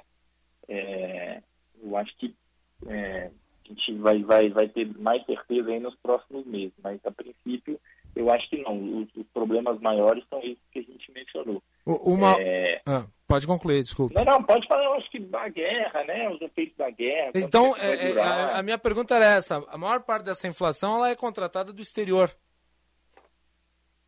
É, o mundo Menos do que vive- por consequências de decisões fiscais, que nós sabemos também são impactantes. Mas me parece que no todo- atual contexto, essa subida aí, ela tem mais a ver com a condição externa do que interna. É, sim, sim, eu acho que a gente pode falar isso. O mundo inteiro ele convive, tá, tem convivido com a inflação mais alta mesmo. A inflação do ano passado nos Estados Unidos foi 7%, para eles é um número absurdo, não, não, não, não havia esse número em algumas décadas. Uhum. É, aqui foi mais de 10%, também era um número que a gente tinha vi- vivido ali em 2015, mas também antes não vivia há, há bons anos. É, e, e continua essa tendência, os preços mais pressionados no mundo inteiro, principalmente agora com a guerra, né? A questão de, de, de commodities aí, petróleo, eu acho que é o símbolo disso, o barril chegou a 130 em algum momento. Sim. É, então, sim, tem esse efeito externo. É claro que, do mesmo jeito que no ano passado, a gente aqui, com nossos problemas internos, não consegue amenizar muito. Então, aqui a gente está sofrendo um pouco mais. Mas, no momento, tem uma causa externa aí, sim, muito forte. Então quer dizer que o, o Roberto Campos Neto vai ter que preparar outra cartinha para o Paulo Guedes no final do ano. É, agora não tem mais jeito, não. A inflação eh, já está em 3,2%. Então, é, te- teria que a soma da inflação dos próximos nove meses ser menos do que 0,3%. Então, Só em março foi 1,6%. Então, assim, não, não tem como é, ficar dentro da meta, nem com a banda, né, que tem uma Uhum. tolerância aí de 1,5%. Não, ela vai ficar mais aí na casa de 7%, 8%. É, e, no fundo, o Banco Central já sabe disso e está mais preocupado com a inflação de 2023. É, tentar, né, pelo menos, salvar 23 para não ter aí três anos seguidos fora da meta. É, Seria inédito, então, né? Eu não lembro de outro É, período como esse. É, eu também, também não lembro, Guilherme. Seria um inédito e, e muito ruim, né? Porque é, quando isso acontece de forma recorrente, é, as pessoas param de acreditar que a meta vai servir de alguma coisa, né? E aí isso tudo pode retroalimentar a inflação do- dos anos seguintes. Muito bem. Guilherme Tinoco, economista, especialista em macroeconomia e finanças públicas. Muito obrigado pela participação aqui no Bastidores do Poder. É sempre um prazer ouvi-lo. eh, e o senhor volta em outra oportunidade aqui para a gente continuar analisando cenários. Tá ótimo, Guilherme. Eu que agradeço. Um prazer conversar aqui com você e com todos os ouvintes da rádio. Um abraço. Muito obrigado e um bom final de semana, Guilherme. Para você também. Um abraço. 15 horas e 30 minutos, temperatura em Porto Alegre 22 graus. Aí então, você que participa do Bastidores do Poder, envia a sua mensagem. Onde você está sentindo maior aumento no preço dos produtos? 980610949. Você sente na alimentação? Quais itens? né? O que você notou que está muito mais alto do que em outros meses? Foi uma inflação de 1,6% em um mês. É uma inflação brutal, ela é escandalosa, ela destrói a capacidade de consumo da população, ela gera miséria. É, Eu mencionei aqui no início da semana o filme que conta a história do Fernando Henrique Cardoso no poder. E uma parte do filme é dedicada ao Plano Real. Vocês sabiam que a maior ascensão social da história do Brasil não se deu com a criação de nenhum programa social?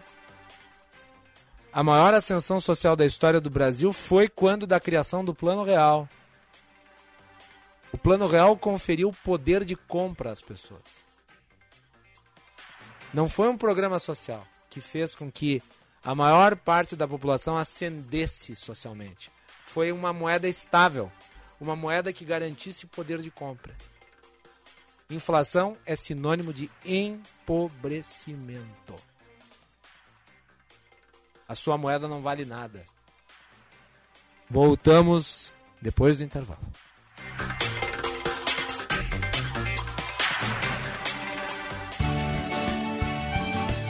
Agronotícias, com Cissa Kramer. Para tornar a avicultura gaúcha uma cadeia com resultados cada vez mais eficientes, a Associação Gaúcha de Avicultura assinou os termos de cooperação técnica com três startups para favorecer o acesso às tecnologias, como um software que reúne os dados dos sensores presentes nas estações de tratamento de águas, um kit para a detecção de salmonela em diferentes amostras e o desenvolvimento e a produção industrial da nanopartícula de cobre, que tem diversas aplicações na avicultura, que vão desde a composição de ração até a construção de materiais e equipamentos. Agronotícias. Oferecimento Senar RS. Vamos juntos pelo seu crescimento. Audi Topcar. Descontos de até 15% para produtor rural. No Insta, arroba topcar.audi. E Asgave. Carne de frango. Valorize as marcas do nosso estado.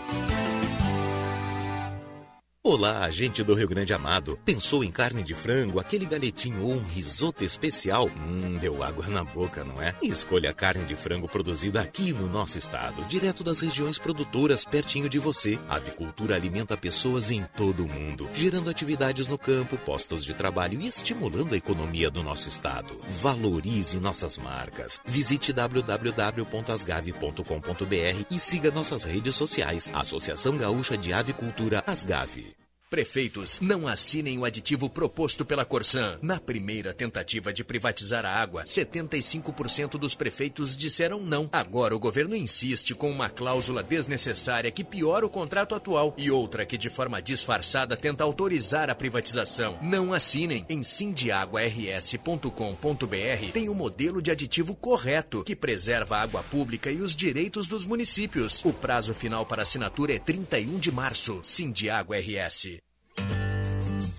Fala turma, aqui é Michel Teló e eu vim falar de uma coisa que todo mundo ama: churrasco de domingo.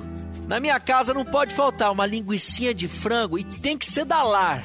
O seu almoço vai ser sucesso garantido, porque elas são práticas, super selecionadas e deliciosas, viu? Para garantir o melhor sabor e qualidade na sua mesa. Se é linguiça de frango, tem que ser lar. E se é lar, você pode confiar. A Cooper Norte Telecom é a internet 100% de Águas Claras, Itapuã e Zona Rural de Viamão. Assine agora mesmo seu plano a partir de R$ 79,90 por mês ou plano de telefonia fixa por apenas R$ 19,90 por mês. Confira a disponibilidade para a sua região e venha para a conexão que mais cresce em Viamão. Ligue 0800 150 1319 ou pelo WhatsApp 51 999 53 28 58. Cooper Norte Telecom, a internet 100% daqui. Não diga que eu não avisei. A tag eu vou te indicar. Pra crescer é só se inscrever. No sindicato perto do seu lar. Vai crescer. Com a tag você vai crescer. O Senar tá junto com você. Pra aumentar sua produção. Vá até o Sindicato Rural e inscreva-se na ATEG. Senar, vamos juntos pelo seu crescimento. Atenção, você que é empreendedor, conecte sua marca com milhares de gaúchos. Anuncie na Band RS. Divulgue sua empresa ou produtos em nossos veículos. Aqui você encontra soluções de comunicação para o seu negócio. Junte sua marca com nossos comunicadores e com os veículos da Band RS.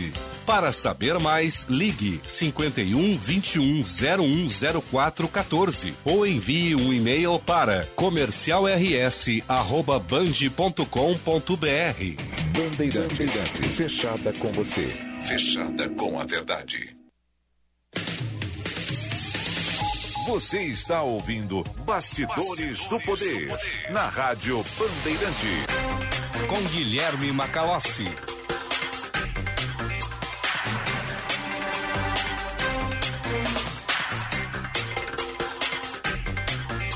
15 horas 35 minutos. Uh, Viviane Nunes de Cachoeirinha manda aqui, olha só, Braguinha. Batata seis reais. Tomate, R$ reais. Leite, R$ reais e 39 centavos. Carne aqui nem se come mais, porque não tem como. É, carne virou item de luxo, né? E é uma tragédia, uma tragédia de caráter social. Fiquem ligados, portanto, aqui no Bastidores do Poder, agora com as informações do trânsito. Mais uma rodada, vem a minha querida Letícia Pelim. Serviço Bandeirantes. Repórter Aéreo.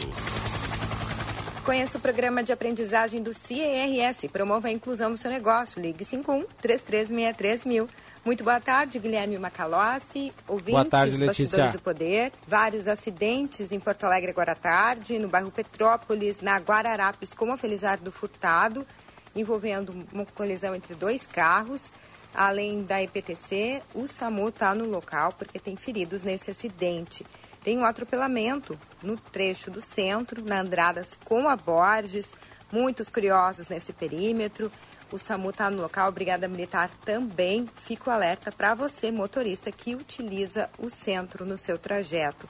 Na região do bairro Restinga, na Edgar Pires de Castro, zona sul de Porto Alegre, dois carros colidiram na João Antônio Silveira, próximo a Edgar Pires de Castro. Nesse acidente, apenas danos materiais. CIRS, programas de estágios, aprendizagem e ações sociais que fazem a diferença para os jovens e para a sua empresa. Conte com o CIRS, ligue 51 3363 mil Macalossi. 15 horas 37 minutos, o Braguinha mencionou aqui o preço da cenoura. Eu e o Sérgio Stock já comentamos várias vezes sobre o preço da cenoura no jornal. Gente, virou até uma piada interna, né? Mas não é porque é engraçado, é porque a cenoura virou símbolo desta alta. É, a cenoura teve em março um crescimento de preço de 31%. Só em março. Em um ano ela dobrou de preço. É, e cenoura, vamos lá. Cenoura é comida de coelhinho. Não é caviar. E de repente virou caviar.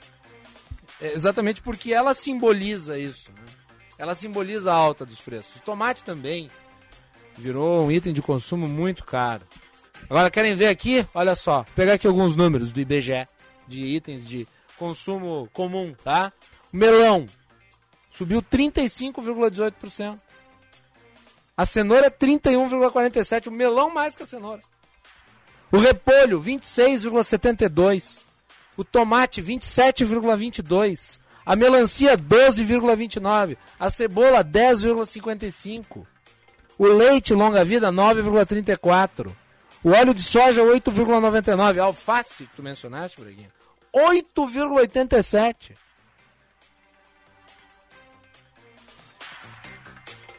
Então são itens importantes e que né, a valoração está lá em cima. Muito bem. Vamos uh, falar de saúde e inovação aqui no do Poder. A South Summit está chegando em maio, né? E tem muito projeto interessante que está sendo tocado. E nós vamos falar agora aqui no Bastidores do Poder, né? Nosso convidado do programa já está plugado, Juan? Tá plugado já? Então tá. Então é isso, vamos conversar agora com o Diego Racier, que é coordenador de marketing e comunicação da Unicred Porto Alegre. É, a Unicred Porto Alegre Health Alliance, que é um programa de inovação e empreendedorismo na área da saúde, foi lançado com o apoio de instituições importantíssimas, né, como, por exemplo, a Universidade Federal de Ciências da Saúde de Porto Alegre, o Hospital de Clínicas de Porto Alegre, o Hospital São Lucas, Grupo Hospitalar Conceição, Hospital Ernesto Dornelles, Fundação Médica do Rio Grande do Sul. Né? O objetivo do programa é desenvolver soluções inovadoras na área da saúde. Seja muito bem-vindo, Diego. Um prazer falar contigo sobre um assunto tão importante e tão instigante. Prazer é todo, todo meu, Guilherme. Que bom a gente estar tá conseguindo falar sobre um assunto tão importante num assunto, num espaço tão nobre quanto Bastidores do Poder na Rádio Band. Como é que vai funcionar isso? Como é que vai ser o lançamento? Uh, como é que foi né, conjurar os esforços dessas instituições? Qual é o impacto? Guilherme, é, a gente começou a trabalhar no, Unicred Porto Alegre Health Alliance, já faz alguns anos, na verdade. É, tudo começou com um prêmio de inovação é, dentro da área da saúde, justamente para estimular o conhecimento e o empreendedorismo na área da saúde. Mas com a vinda do South Summit, que tu tão bem mencionou, a gente entendeu que existia um espaço para crescer esse prêmio, porque no início a gente estava desenvolvendo junto com a URGS e com as universidades da Aliança para a Inovação. A partir da vinda do South Summit, é, começamos junto com, a, com as universidades da Aliança da Inovação a ampliar o grupo de participantes que tu também nominou.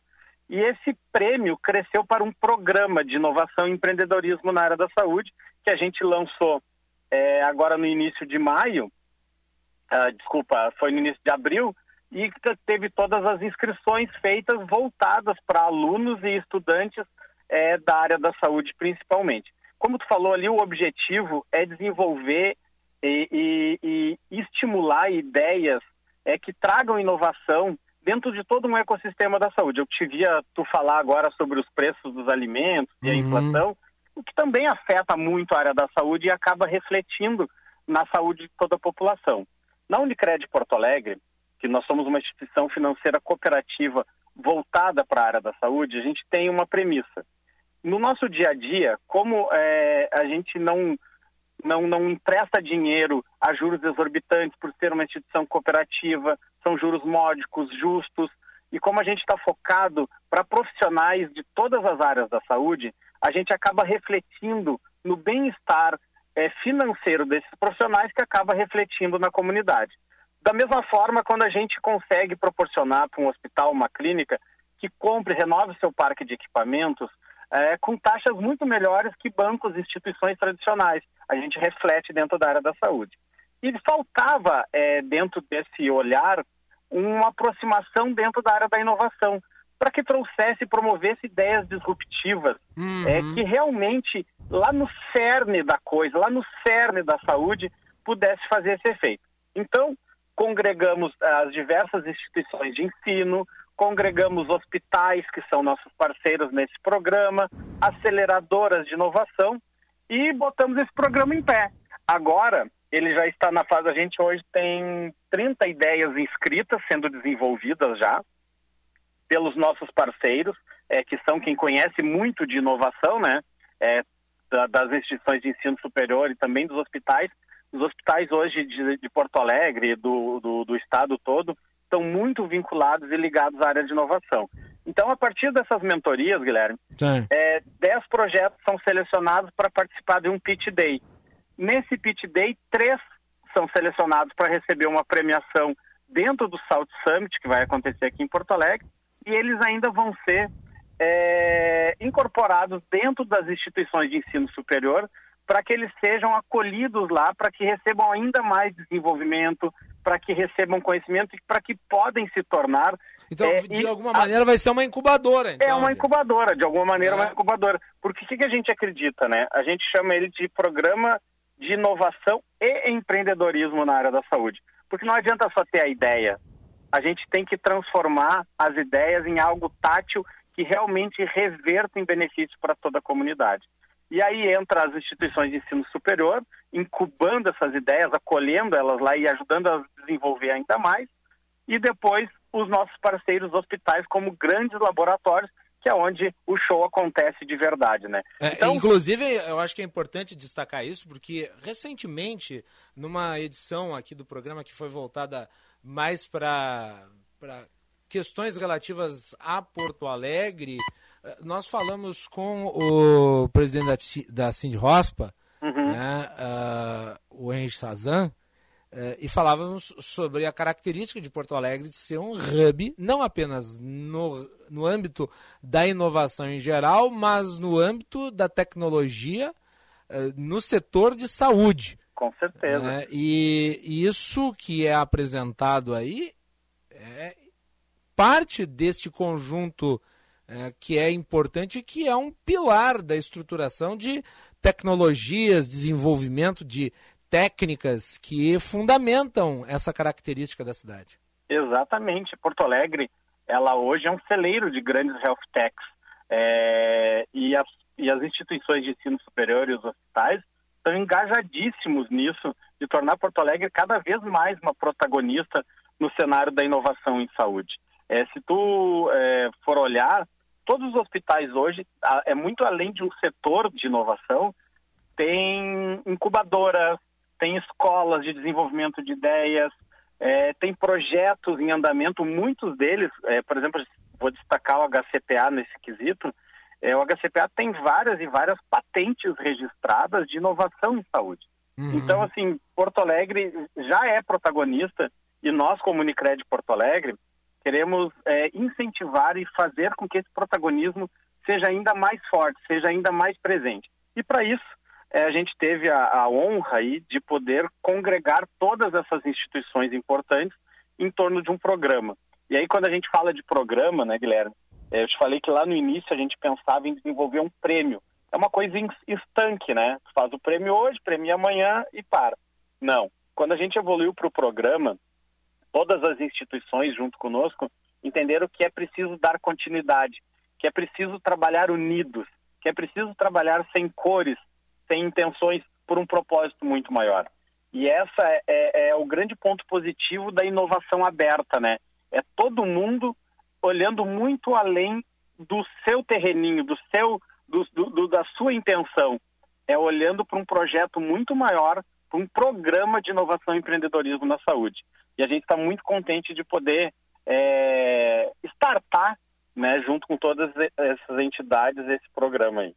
Com certeza, tenho certeza que será um sucesso. E eu gostaria de agradecer, Diego, por uh, você participar aqui do nosso programa falando sobre esse assunto, que é um assunto muito importante. Poxa, o prazer é todo meu. É uma honra falar com a Band. E quem quiser saber mais, acompanhar um pouquinho mais dos desenvolvimentos, inclusive das premiações, só nos seguir nas redes sociais, arroba Unicred Porto Alegre.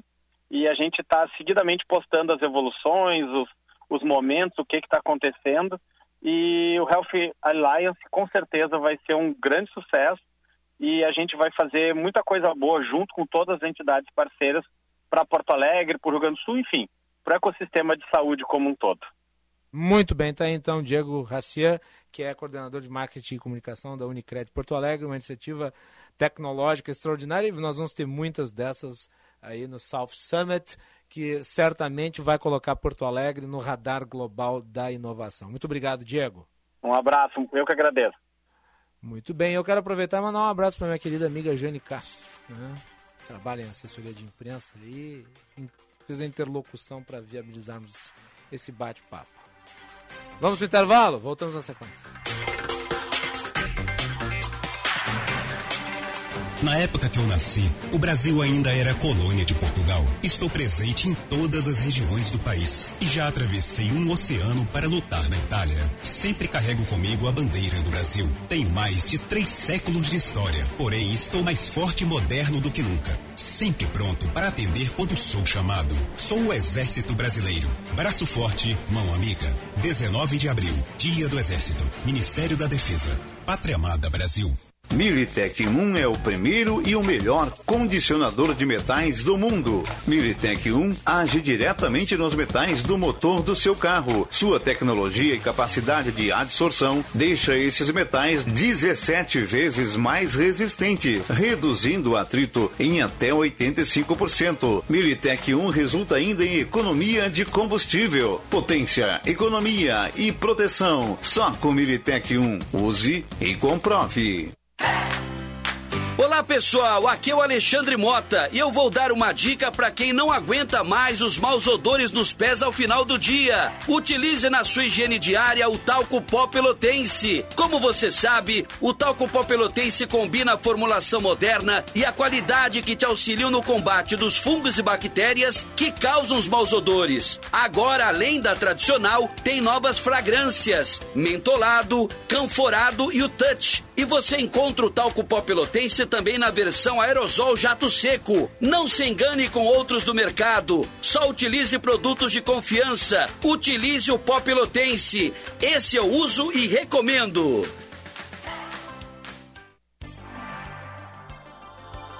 Agora, além dos horários de nossos consultórios e de toda a estrutura que você já conhece, a telemedicina Plantão Unimed Conta também com atendimento clínico e pediátrico à noite e nos finais de semana em todo o estado.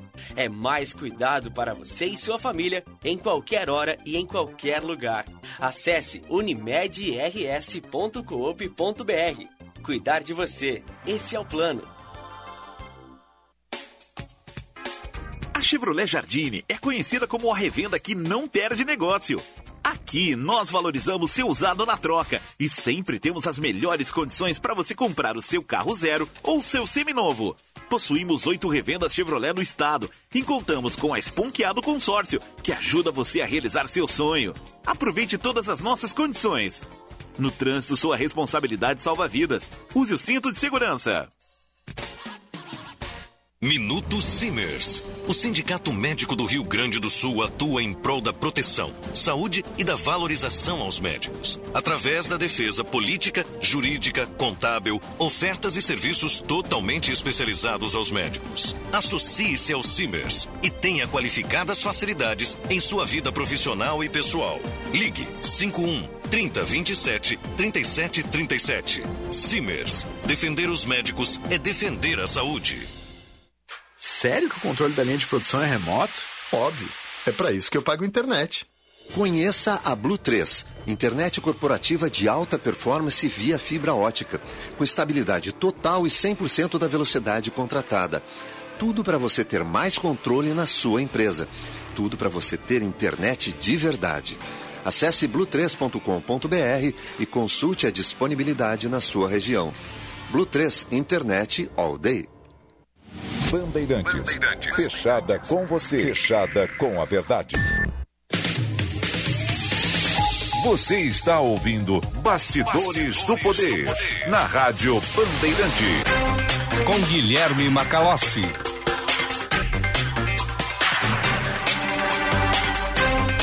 15 horas 53 minutos. Finalzinho do programa, vamos com a interatividade. Juan, o que, que o público está dizendo? Só cuida para não ler as mensagens que eu já li ali. Não, não, já marquei aqui o que a gente vai. Já selecionei direitinho aqui o que a gente vai ler. Uh, começando pela mensagem do Yuri Paiva, mais recente, uh, quando tu fizesse os questionamentos ao, ao, nosso público ouvinte sobre os programas, os programas, sobre os produtos que o pessoal está percebendo aumento nos preços. O Yuri Paiva aqui de Porto Alegre está parabenizando justamente pelo programa sempre com temas atuais debatidos com foco nos fatos e evidências. E sobre os produtos, ele percebe aumento grande nos preços do café em pó que passaram de 13 reais para mais ou menos 20%. E o leite de caixinha que passou de mais ou menos 2,80 para 4,30. Mensagem do Yuri Paiva, que é aqui de Porto Alegre. Yuri, em pó virou nosso dinheiro. Vai lá, Juan. Vamos lá, mensagem do Horst Jefferson, do bairro Camacuã. Guilherme, as pessoas esqueceram fácil o rombo recente que aconteceu no Brasil. Pior que os discursos de Lula é entender como ainda tem gente que acredita nele. Ele que é do bairro Camacuã. O Lula vai tentar colocar durante a época da campanha eleitoral né, o resultado do PIB durante o seu governo e esconder o resultado do PIB durante o governo da Dilma Rousseff. Que foi consequência também das políticas implementadas ao final do seu mandato. Então o Lula quer varrer a hecatombe econômica né, do período da Dilma, consequência do seu governo, para debaixo do, do tapete. Lindomar de Triunfo, desejando boa tarde, dizendo que, na opinião dele, o Lula vai desistir da candidatura e vai o que o Lindomar chama de poste. Ele que é de. Lindomar que é de triunfo. Não, acho que isso não vai acontecer. Duvido muito. Última mensagem. Uh, Macalossi, a respeito da CPI Covid, hoje de manhã uh, dissesse que Aras não quis fazer denúncia. Na realidade, ele não viu provas concretas no relatório final, relatório embasado em, entre aspas, narrativas e não em provas concretas. Caso Covaxin é denunciado por um, picareta, nas palavras do Nelson Mater, que não apresentou provas. Uh, vamos lá, primeiro lugar, é, o Augusto Aras ainda não definiu né, uma posição em relação ao relatório da CPI. Quanto à denúncia ser feita por um picareta, em geral as denúncias são feitas por picaretas. Sempre. A Lava Jato foi construída em cima de denúncias de picaretas, de criminosos confessos. Então não dá para inviabilizar a denúncia por conta do denunciante, porque em geral o denunciante é alguém que participou do esquema, né? Agora, é, o fato de o Augusto Aras, a princípio, ter dito que não conseguia identificar né, conjunto probatório, isso não significa que não vai ser usado, porque ele fez uma análise preliminar. Agora, se ele arquivar, bom, alguém poderá suscitar dúvidas em relação à seriedade do seu trabalho. Juan, muito obrigado e bom final de semana. Bom fim de semana, Macalossi. Nos vemos segunda-feira. É isso aí. Segunda-feira estamos de volta, direto do Fórum da Liberdade. Segunda-feira o Bastidores do Poder vai ser transmitido direto da PUC. Né? Vamos, vamos trazer aí o, análise, é, direito à liberdade de expressão, temas como é, economia certamente vão ser abordados lá e vocês acompanham aqui a partir das 14 horas. Um excelente final de semana a todos. É, fiquem agora com o Atualidades Esportivas, segunda edição.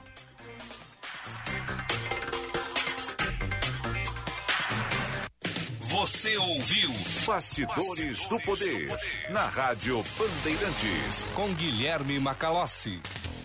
Conheça o curso de Direito da ESBM, com conteúdo voltado ao ingresso nas carreiras militares. O curso capacita você a ingressar numa das principais carreiras jurídicas do Estado. Saiba mais em www.esbm.org.br